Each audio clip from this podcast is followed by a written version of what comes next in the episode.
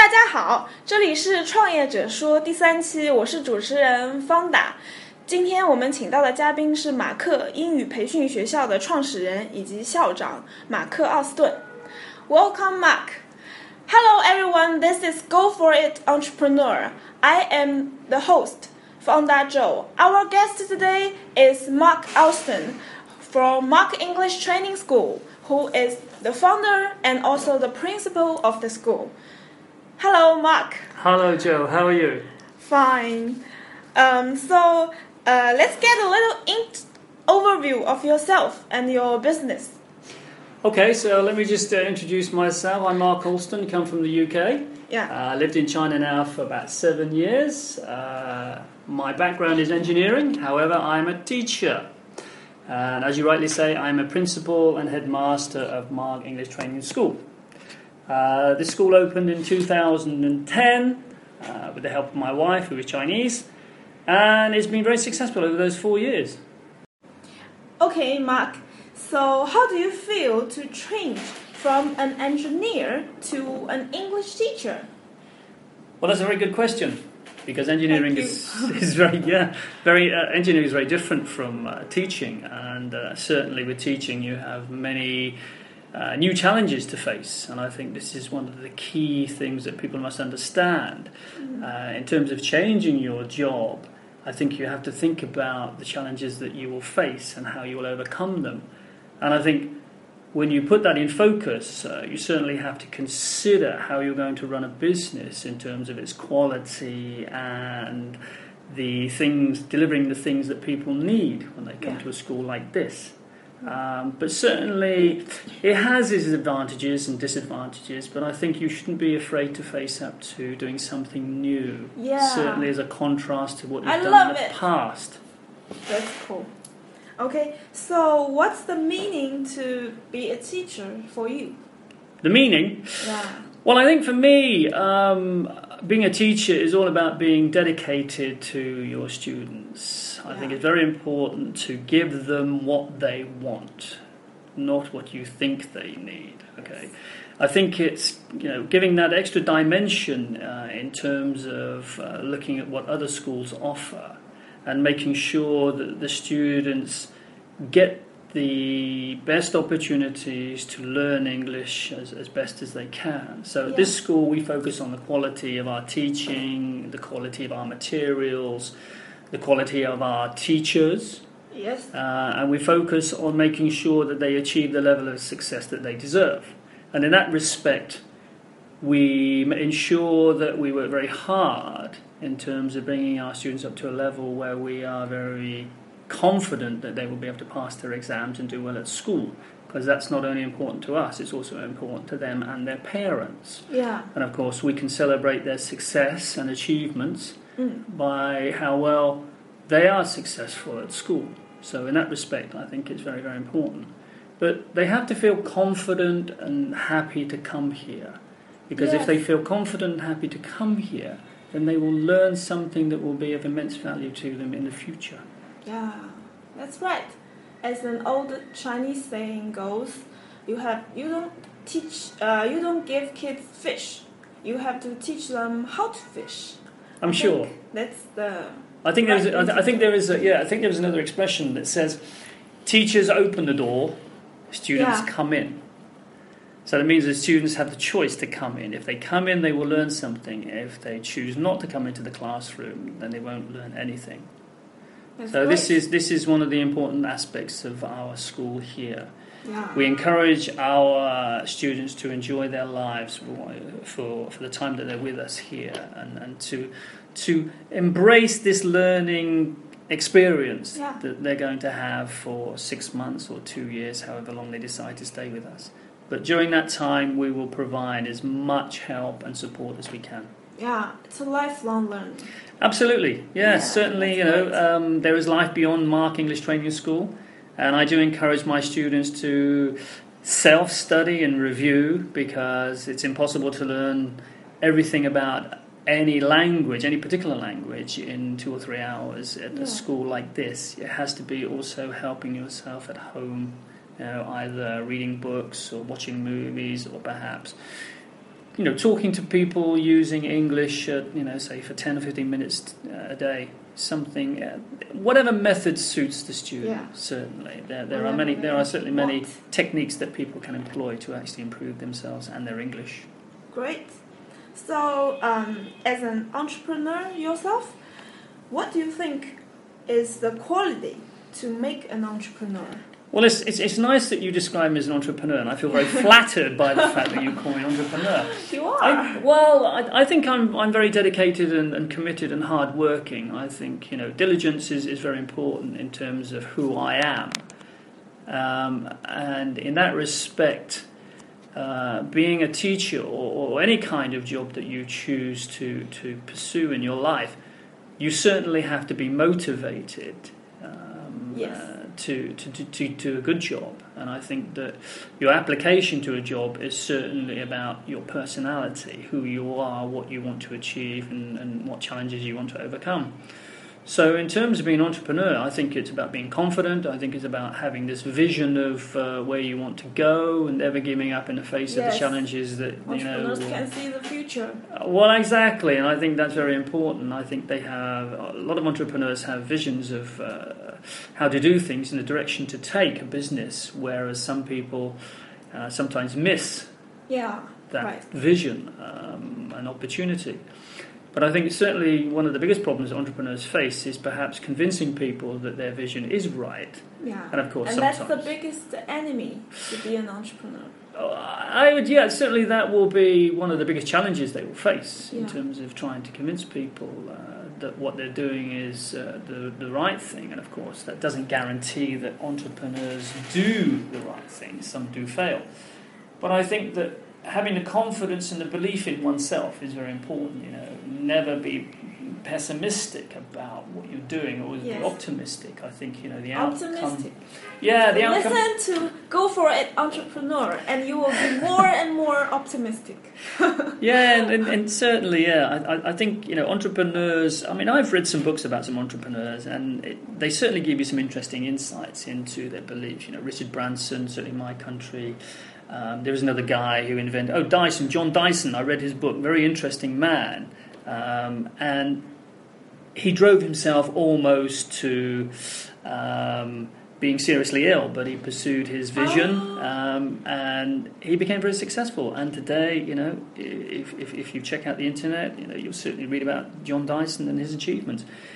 And it's interesting that he never gave up on on his, his, his vision. He pursued it even when people told him he shouldn't. He spent a lot of money investing in his ideas, uh, and eventually became very successful. So I think you know, if, if you want to find out more about entrepreneurs, you really should perhaps focus on the lives of people who are really well-known entrepreneurs, perhaps in the world, like Richard Branson, John uh, John Dyson, and uh, Bill Gates. Learn those those kinds of people, yeah, because you can learn a lot. Yeah, we can But- also learn from you. It's well, perhaps, but it's not an it's not an easy journey. It's not an easy journey, of course.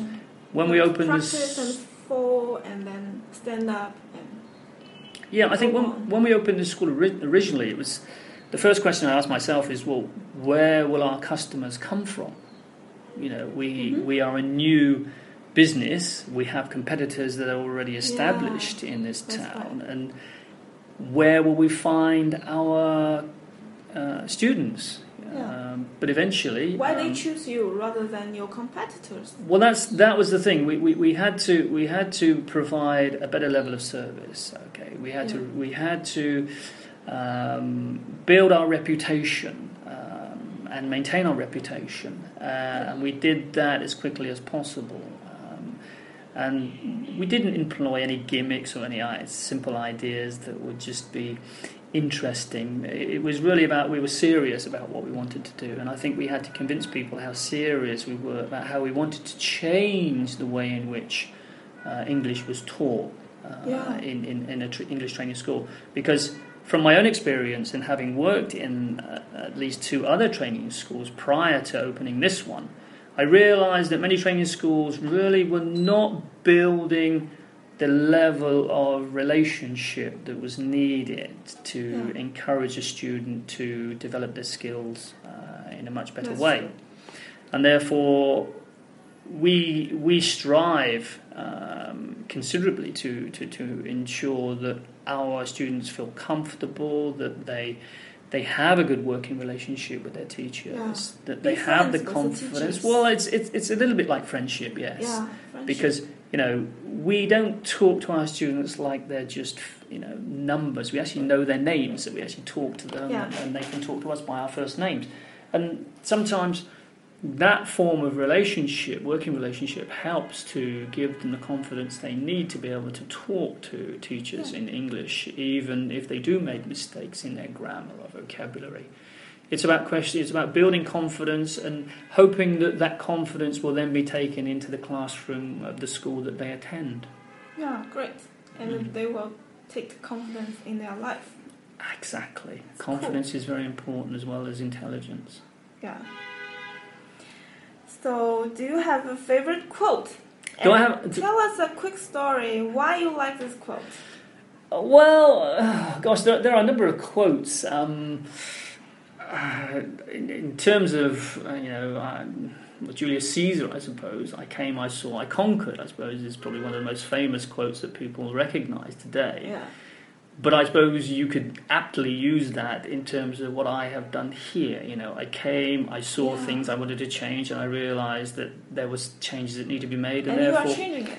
Exactly, and, and we're still changing it, and I think that is important because, you know, in any business, if, if you certainly want to be an entrepreneur, you cannot stand still. You have to be dynamic, and you know, you have to have this Right. immense level of self belief, and we all we are always looking and analysing and reflecting on what we are doing, so that we can make sure that we can change things. So Yes. we're always looking to improve in some way some aspects of our business, whether it's whether it's from you know the quality of the classes we give, or whether we, we, we, change the teachers or we change the, the methodology of teaching.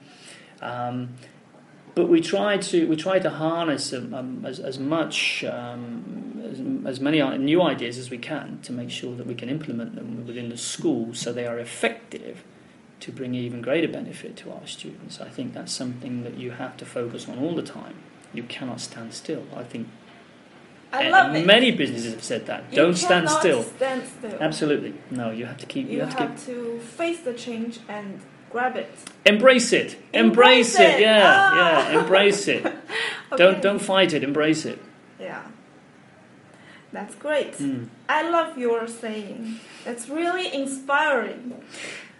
Well, I hope so, and I hope it's the same for my for my uh, students. I hope I inspire them Yeah. because Of course. you know I- I think sometimes uh, if if you lead by example, and, and, and that's another expression that people use, uh, I think I think it can make a big difference to people's lives.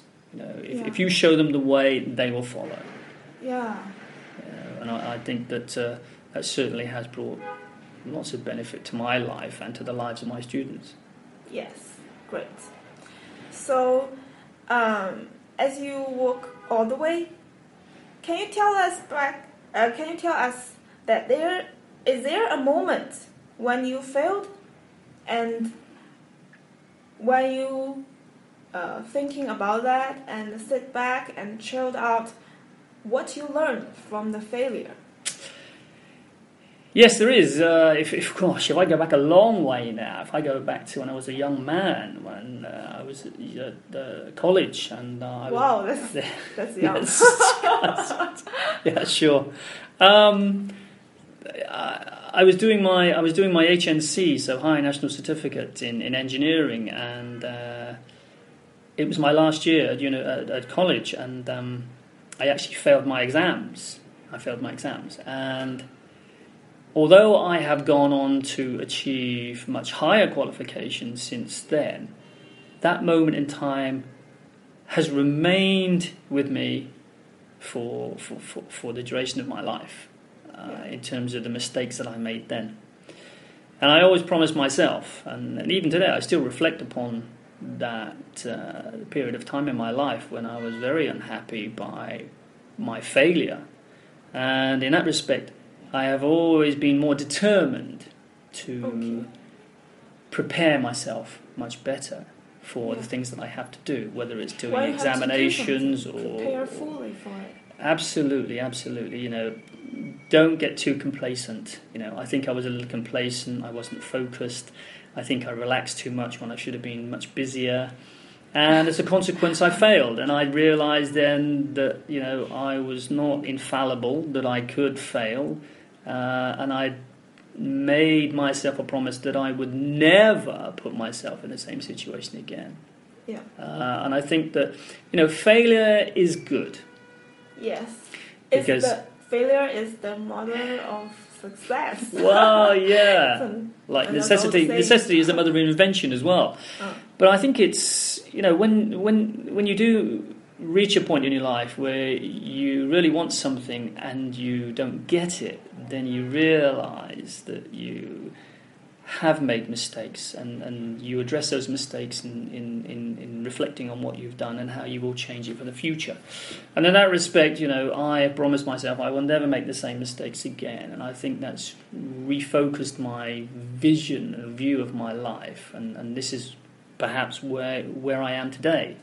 You know, That's this great. school is very important to me and the students are very important to me and Yeah. the success of my students not not the success of this school but this first and foremost the success of the students is important and paramount to me Yeah. and in that respect um, I don't want this school to fail because this scare this school is me this school is us is, is everybody who works here Yeah. um, and It's a big family. it, it, what it is, and, and you know, I don't want to ever repeat the mistake I made in the past. Not now, not in the future. So, So you I work think- hard, What really, really hard. I think, it. yeah, of course, you have to. You have to, and I, I think this is, you know, if you're going to do something, you do it well. If you don't, then don't do it. That's right. I love your saying. okay, so let's do this. Hmm. Do you have one or two sentences that we can take away with that experience in your life?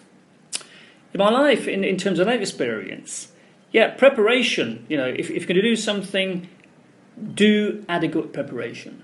Make sure that if you're revising for exam or something or a test, make sure that you revise thoroughly. Don't relax, because you know you can you can learn. Okay, um, some some last minute details about exams or tests that you have to do. So you know, always make sure you, you, you give prepare enough time to do your That's good. preparation. I suppose. Secondly, if you choose to do something, no matter what it is, whether you choose to learn a new skill, whether it be a sport or a language or uh, taking up a new career in some way, don't be afraid to face some of the challenges because there will naturally be challenges to what you, you, you, you're planning to do. And I think great. I think sort of thirdly, you know, always you know show a measure of confidence in, in what you're going to do. Um, so I think you know th- there are many other things you can think about, but I think Yeah. you know having the confidence to take on a challenge and, and to do something well um, usually will end up in a measure of success, That's whether great. it be complete success or whether it be partial success. But it's down to you really. Yeah. Okay. So if you want to do something, Mm. have adequate prepare prepare for Yeah. that, and then face the challenge. Mm. And last but not the least, be confident about yourself. Yeah, Okay. of course. So, um, do you have the aha moment that when in your life you realized, yeah, that's the time I have to do something?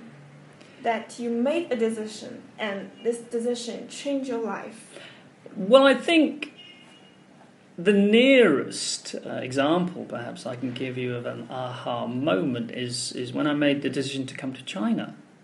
Wow. Because that's I think a really big decision. it's well, absolutely. Because I think I think what you have to remember, um, anybody who who makes a decision to sort of relocate and and you know live their life in a foreign country uh, really is facing immense challenges and difficulties because there's a challenge of language, there's a challenge of uh, culture, there's a challenge of uh, food, you know, things that most people take for granted within their own culture. But for me, I think uh, in, in, my lifetime, I probably never really gave much thought to sort of China, to, to traveling this far east, um, and perhaps very little thought to ever living yeah. in China. Yeah. So for me, the decision to, to come to China was probably one of those moments that was, uh, well, how did I reach this point, and how am I going to cope with some of the challenges I'm going to face when I Yeah. when I get to, to China? You know, finding a job. Um, um, talking, communicating with people. These, are always going to be challenges that are extremely difficult. Luckily, luckily, I have to say many Chinese people do speak English, so it's made my life a little bit Yeah. easier. and I do have to say, since I arrived in China in 2007, um, things have changed a lot. Yes. I think I think um, more foreign people and more businesses have come have come to China, and, and therefore lots of businesses, certainly things like supermarkets and hotels, are catering more for foreign people. So Yeah. life is a little bit more easier For for, me, yeah, and, and Great. people that are fol- will follow on from me. Um, but I'd say I would say that it's been an exciting time, um, and I think I've learned so much from from my experience of actually living and working in China because you know some people come and, and stay in China for a couple of weeks on a holiday but they don't really know very much or don't learn very much from that experience. But I think when you live among Chinese people and, and, and you share their lives and you share their difficulties and you know you, you share their experiences I think you learn a lot more in that respect. I think you are half Chinese now. well if, if, if, if my Chinese was, was half as good as yours then I'd be very happy Yeah. You don't have to speak Chinese to be a Chinese. Well, I know, I know, but I think that that's. I think I think like most people, if, if you travel to a foreign country, I, I always believe that you should make some conscious effort to learn the language, Yeah, um, because you never know when you might want to use it or need to use it. that's true. So, do you have a plan to learn Chinese? Well, yeah, I've, I've been ha- I had this plan in my mind for seven years, but I, I suppose my life has been so preoccupied with, with work and setting up a business, and and making sure that that business is functioning as well as it should, that I haven't had as much free time as I would like to. Um, you know, don't get me wrong, I enjoy working. I, I, I think working is important, and I have no plans to retire at an early age. I prefer to work because I enjoy, and, and I enjoy working with people and talking with people and helping them. Uh, so there's no real plan to sort of retire when I'm when, I'm quite young. I'd rather go on until I'm quite old.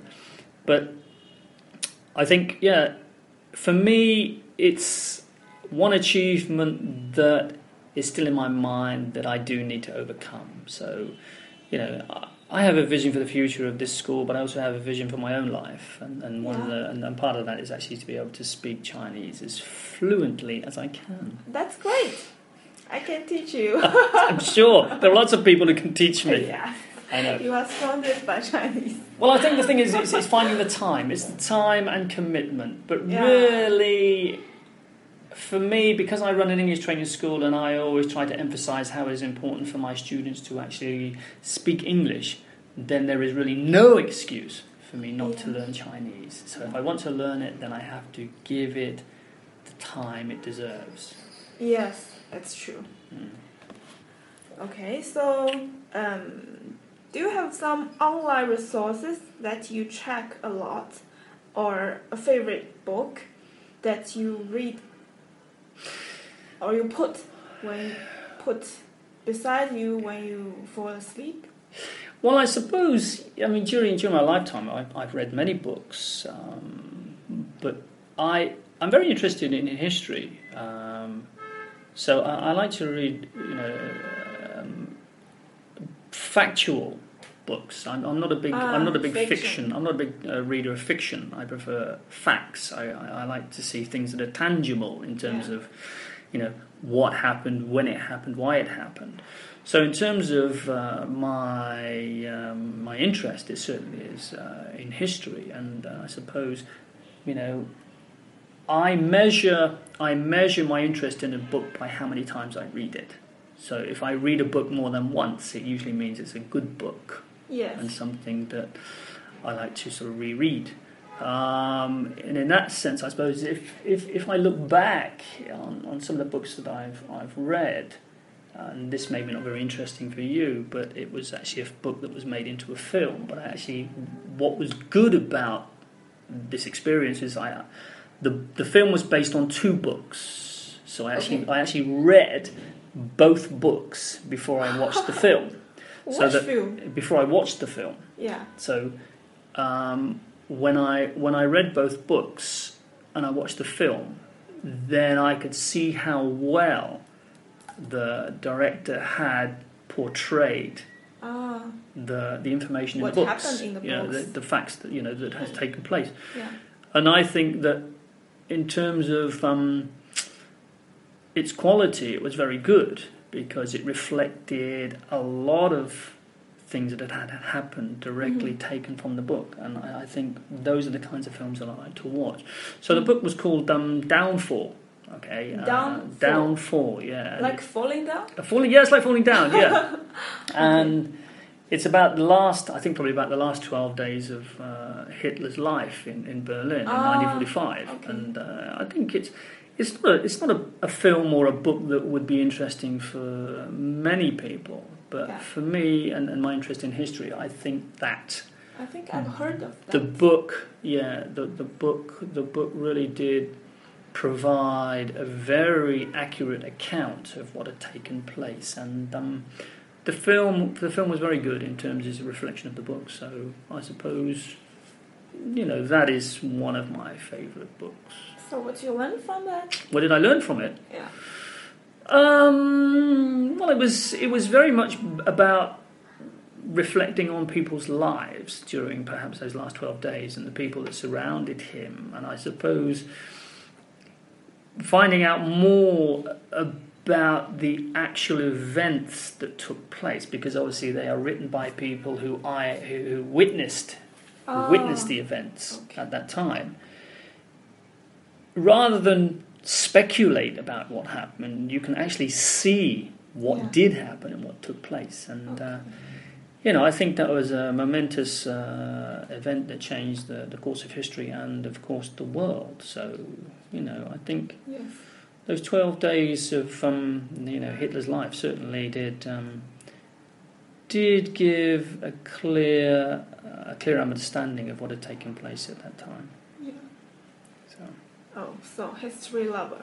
indeed, Yeah. So, an interesting question. Hmm. What would you do first when you wake up in a brand new world? You don't know where you are. And you only have a laptop and $100. Maybe 100 in pounds. pounds, Pounds! one hundred pounds, 100 pounds. one hundred pounds. Yeah, wow. What would you do? Um, well, I'm I'm sort of quite a pragmatic person, so I suppose I'd be looking for breakfast first.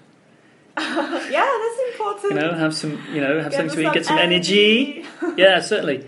So, in that respect, I suppose um, I'd sit and consider what I would need to do, like you know, where I am, what I'm going to do, Analyze how. everything. Well, yeah, and I, I think because you know, because I am an engineer in terms of my background, I suppose engineers do analyze and assess things before they actually do something, whether they make it, whether they repair it, whether they, you know, create it or build it.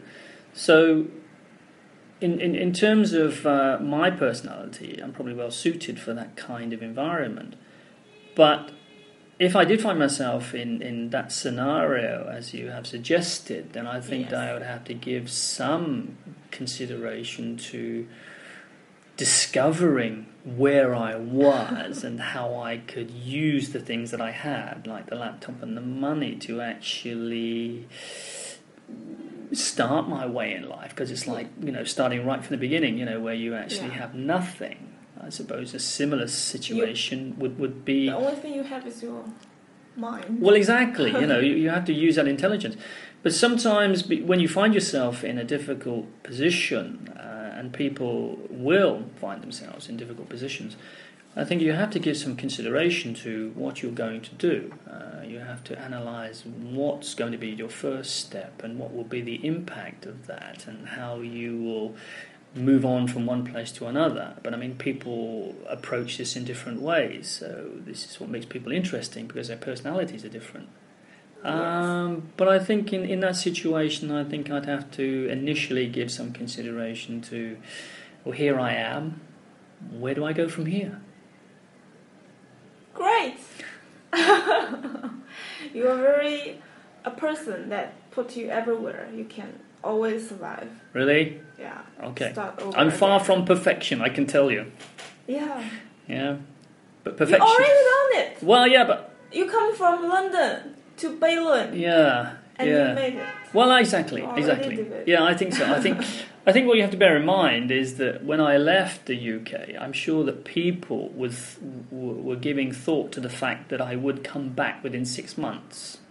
Yes. Things like, well, he won't like China; it will be too difficult. He won't, he won't fit in. Okay, but I'm not that kind of person. I think once once I've made a decision, I have to prove to myself, not Yes. not to other people, but to prove to myself that having made the decision, decision. that I want to see it through, that I don't want to give up. It's, it's, it's, it's easy to give up. It's, it's one of the easiest things to do is to give up. Yes. To keep going is the hardest aspect of one's life. That's right. Love it. Mm? Keep moving and stick to the decision Absolutely, yeah. as long as you made it. Yeah, I mean, obviously, at some point, you, you have to think, well, is this decision the right decision? Because Yes. don't pursue a decision that you know is going to fail.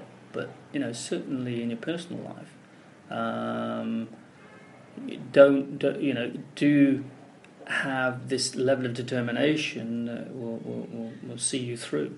That's great. So, the last thing, Mm. can you give us one piece of guidance that we can find you? Where is your school? Oh, really? And how we can contact Mark English Training School and how can people find Mark Alston? Wow, okay, well, if, if you want to see me, okay. Um, we have a website. Yeah? Uh, it's w- What's the address? Okay,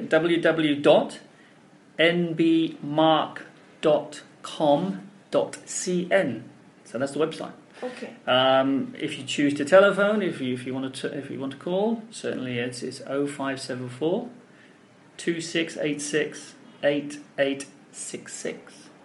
Which I think is a very nice number. Yeah, a good number. If you speak that in Chinese. Yeah. A lot of eight. A lot of eight, lots of sixes, yes. Yeah, As we all know, very lucky numbers. yeah. Okay. Thank you, All Mark Alston. My pleasure. That's great. Bye. See you. Bye bye. And still the final thing. I'm Fonda Zhou, and I hope you can listen to Go For It Entrepreneur, and we will make more episodes later on. Thank you for your listening. Bye.